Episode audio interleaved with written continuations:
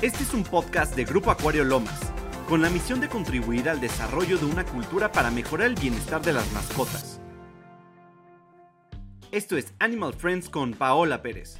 Hello Animal Friends, soy Paola Pérez, maestra en ciencias, y el día de hoy vamos a hablar acerca de una de las especies que se ha popularizado durante mucho tiempo en la acuariofilia, que son los goldfish o carpas doradas. En algunos otros lugares también las conocen como peces dorados pequeños. Entonces, hablemos un poco más acerca de ellos, ya que de verdad son bastante interesantes y estoy segura que algunos datos no los conocías y espero poder ayudarte a que cuides mejor a estos pequeños. Empecemos un poco con su historia, ya que, como te mencioné, son de los primeros en que llegaron a, como tal, adaptarse a la parte de estanques o ríos o incluso jardines decorativos. Y la primera vez que reportaron la palabra goldfish fue en China en la primera dinastía Jin. Y después de ellos muchos chinos de abolengo tenían o solían tenerlos en sus estanques de jardín, lo que les dio una característica de poder y dominio, ya que era castigado a aquellos que lo tenían y realmente nada más eran campesinos. Después de eso, en 1616 también llegaron a Japón. También los japoneses los adoptaron bastante bien y rápidamente se hicieron de la capacidad de poder criarlos. Incluso actualmente en Japón se encuentra uno de los mayores centros de crianza de esta especie. Y justo eh, entre ellos dos lograron crear, bueno, entre China y Japón lograron crear bastantes de las variedades que podemos ver. Y de hecho estoy muy segura que no sabías que existen más de 125 eh, variedades de esta especie, muchas más variedades que cualquier otro pez reportado. Y entre ellas podemos destacar algunas como el cabeza de león, como el collar de perlas o escama de perlas, dependiendo de dónde estés, es como lo puedes conocer. También está pues el muy clásico pez dorado, creo que es el más clásico que todos hemos visto. Incluso en algunos lugares caricaturescos los podemos identificar en una pequeña pecera redonda. Dentro de él su pececito eh, está ahí nadando muy feliz. La verdad es que es meramente caricatura, pues no pueden estar en esas condiciones y ahorita te platico porque es una muy muy mala idea creer que es solo porque sean pequeños y una caricatura nos lo haya enseñado, sea correcto mantenerlos en ese tipo de peceras. Regresando un poquito más con su historia, también llegan a tener o pertenecen a la familia de los ciprínidos y ellos son la especie o la familia más grande de peces de los más grandes también y por ahí encontramos a unos primos muy cercanos que son las carpas koi. Incluso algunos llegan a parecerlos o creer que son lo mismo, sin embargo no son para nada lo mismo, tienen un nombre científico diferente y es muy fácil identificar entre uno y otro. Empecemos con las diferencias para que puedas identificar y sepas si realmente tienes un koi o tienes un goldfish. Los koi tienen a la aleta dorsal un poco más... Eh, curveada y los goldfish la suelen tener entre más plana. Pero si eso no te puede ayudar mucho en cuanto a diferenciar, también las manchas. los, los sí llegan a tener manchas bastante llamativas a lo largo de su cuerpo y los peces dorados, la verdad es que, o los goldfish casi no. Y si todavía no logramos identificar, vamos a identificarlo con unas barbitas que le salen a los lados de la boca de los koi, que a pesar de que no puedan crecer mucho, sí son bastante identificables y básicamente si tu pececito tiene bigotes es un koi, no es un goldfish. Regresando un poco a la parte de los cuidados de el que sí es goldfish, vamos a empezar con algo que me llama mucho la atención y la verdad es que por eso me gusta hablar de ellos porque los goldfish no tienen estómago, tienen un largo tracto intestinal y por eso se hacen eh, alimentos especiales para ellos porque no pueden digerir todo lo que algunos otros animales o peces que si tienen estómago pueden digerir con mayor facilidad, ya sea como carbohidratos o lípidos. Entonces hay que tener cuidado con su alimentación. Realmente no importa tanto si decides darle eh, hojuelas o les das pellets o le das, o sea, la verdad es que es muy variado y se caracterizan porque a pesar de tener una boca en la cual nos da a entender que su alimentación es al, bueno, a medio de la columna de agua o hasta en la superficie, llegan a ser bastante em, buscadores de fondo, incluso pueden llegar a confundir la grava con alimento y por ahí incluso se han visto o se han reportado casos donde llevan al veterinario a los goldfish que tienen atorados algún tipo de grava en, en, su boca. Entonces evitémoslo, la mejor grava para ellos es aquella que es lisa para que no los lastime en cuanto a su boca y aquella que sea de un tamaño estilo chícharo. Eh, cuidemos mucho de eso, ¿vale? Ahora bien, la cantidad que necesitamos para alimentar a nuestro goldfish, como te mencioné por lo del estómago, la verdad es que suele ser muy fácil que veamos aquellos goldfish con la vejiga natatoria mal por la sobrealimentación. Entonces, yo sé que a tus gorditos vas a quererlos alimentar todo el tiempo, pero de verdad no lo hagas, solamente hazlo dos veces al día y lo que puedan comer en dos minutos, no más. ¿Vale? Entonces, por ahí checa más o menos la cantidad, vele mediando si apenas eh, eh, tu acuario va empezando con él, para que puedas mediarle lo que va a comer en dos minutos y no vayamos a ensuciar de más el agua, ya que la calidad del agua en general puede ser afectada por ellos, ya que como no tiene estómago es fácil que ensucien y por ende van a cambiar rápidamente las condiciones del agua. Entonces no les ayudes todavía más con sobrealimentarlos y al contrario, ayúdales a que vivan bastante bien, porque la verdad es que son animalitos que pueden vivir mucho tiempo en acuarios.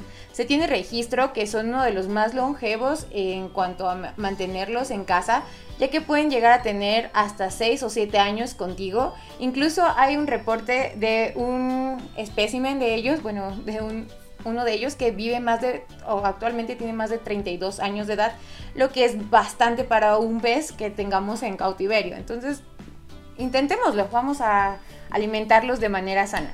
Cuando son alevines, ellos van a necesitar mucho más de comida porque justo están en la época tal cual de crecimiento y para ellos vamos a necesitar alimentos que tengan un poquito arriba del 53% de proteína, ya que en estudios ha revelado que eh, asegurando más del 53% de proteína animal, vamos a asegurar más del 78% de sobrevivencia entre los alevines. Entonces vamos a variarles ellos incluso la comida de 3 a 4 veces. A ellos también me parece importante recalcar que aunque no soy tan fan de alimentarlos con, eh, en general, a cualquiera, con alimento vivo por la cantidad o no saber la procedencia de este alimento, incluso podrían afectarnos al acuario completo. Con los alevines sí intentémoslo un poquito más, pues eh, hay que hacer una adaptación y que se vayan adaptando a poder digerir muchas más cosas que solamente lo comercial, ¿vale? Entonces tengamos cuidado con eso. También te mencioné que lo de su calidad de agua es importante y te doy la bienvenida al mundo del acuarismo con los peces tropicales, pero que no necesitan un termómetro. Realmente ellos se adaptan súper bien a temperaturas, pues entre los 20 y los 24 son temperaturas de crecimiento óptimo. Sin embargo, yo sí te recomiendo que uses un calentador. Ya sé que va a sonar un poco contradictorio entre que sí, entre que no, pero te voy a recordar que una de sus enfermedades más comunes de los goldfish es el itch.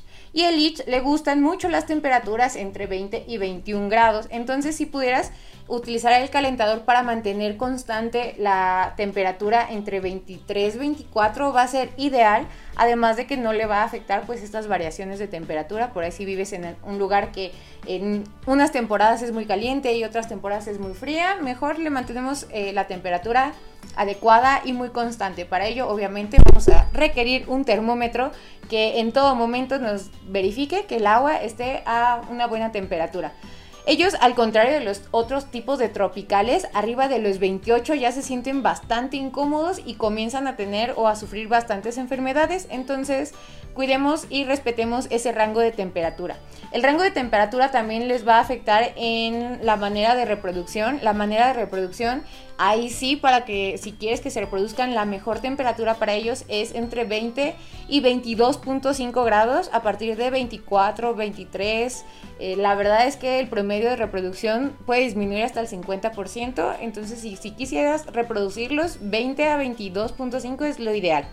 También es importante y en algunos estudios, contarte que algunos estudios han reportado que a pesar de que se mantienen bastante bien en cuanto a horarios luz oscuridad de 12 horas luz, 12 horas oscuridad, cuando quieres reproducirlos les queda mejor 19 horas luz y 5 de oscuridad porque esto eh, básicamente hace una aceleración en cuanto a la parte hormonal de ellos y reproductiva. Entonces, si quieres eh, mandarlo a ese lado de reproducción, 19 de luz y 5 de oscuridad van a ser ideales para ti.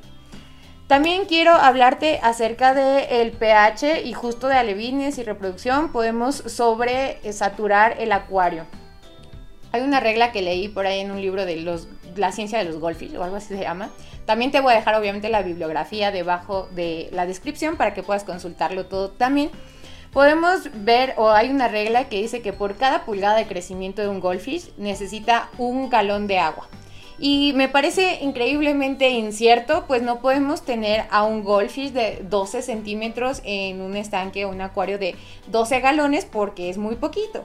Entonces mejor decidí hacer una propuesta para ti y si tus goldfish son aún muy pequeños, puedes empezar con uno solo en un acuario de 15 litros. Me parece adecuado que esté bien oxigenado. Eso sí es importante a pesar de que sobreviven en condiciones bajas de oxígeno. Tampoco quiere decir que disfruten mucho. Entonces, uno de 15 para uno solo está bien. Uno de 25 a 30 para dos está todavía mejor. Y si quisieras arrancar de una con varios de ellos, que son unos, no sé, unos 4 o 5, un acuario de 45 litros sería lo indicado. Obviamente, conforme vayan creciendo, te vas a tener que adaptar en cuanto a tu acuario, pues la sobrepoblación en verdad pueden pasar muchas cosas, mucho más allá de lo visual que puede verse demasiado abrumador un acuario con tantos ejemplares. Las condiciones del agua se pueden ver súper deterioradas. El filtro no va a tener la capacidad de limpiar todo lo que sale eh, en desechos, en alimento, etc. Entonces mejor mantengámoslos bien eh, adecuados, felices. Mientras más espacio le des a un pez, más eh, activo va a ser, más fácil de incluso aprender cosas. Entonces, cuidemos esa parte. También el pH. Ellos son muy resistentes a las variaciones de pH. Tienen un rango entre 6.5 y 8.5. Sin embargo, te recomiendo un 7.5. Si incluso el 7 estaría perfecto. ¿Por qué? Porque vamos a necesitar las bacterias nitrificantes importantes para eliminar muchos desechos tóxicos. Entonces ellas prefieren crecer en la neutralidad. Entonces vámonos con eso. Eh, muy ácido para ellos ya podría ser incluso el 6.5 o más que no crezcan es que van a tardar en adaptarse y en tus 30, 40 días de ciclado, si eres un acuarista nuevo, pues va a tardar un poquito más de ellos en poder crecer, adaptarse y hacer la parte correcta de nitrificación.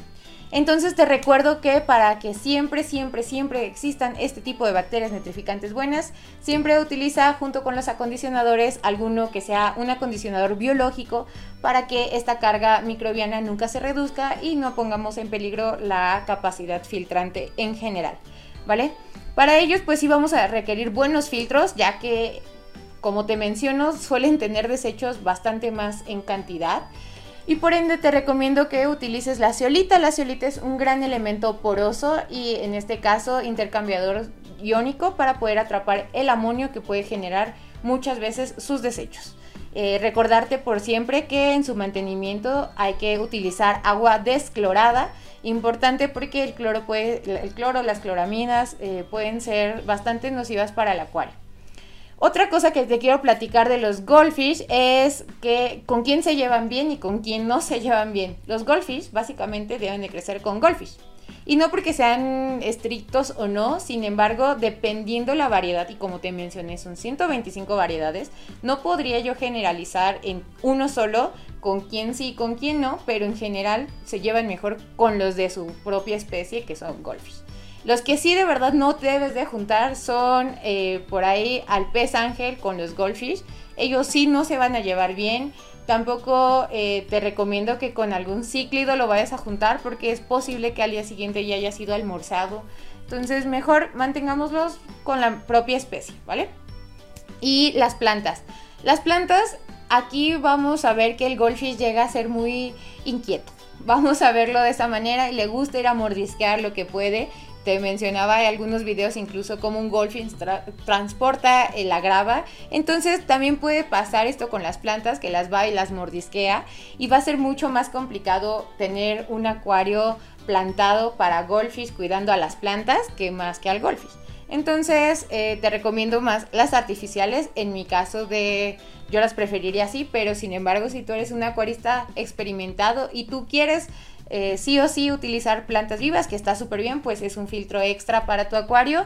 Te recomiendo que utilices algunos como punta de flecha, elodia, jacinto de agua y también espada del Amazonas podrían funcionarte bastante bien para que tu goldfish se sienta muy bien y ellas también ya que son como tal plantas de frío.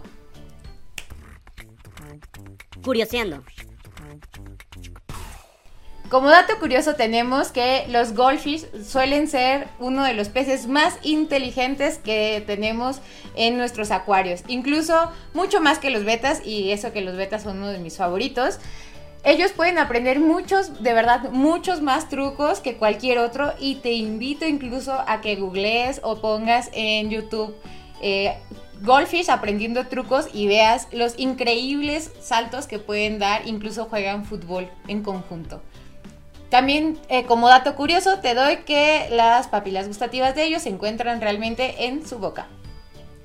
Esperamos que este podcast te haya gustado. Recuerda comentar en nuestras redes sociales oficiales los temas que quieres aprender de tus mascotas.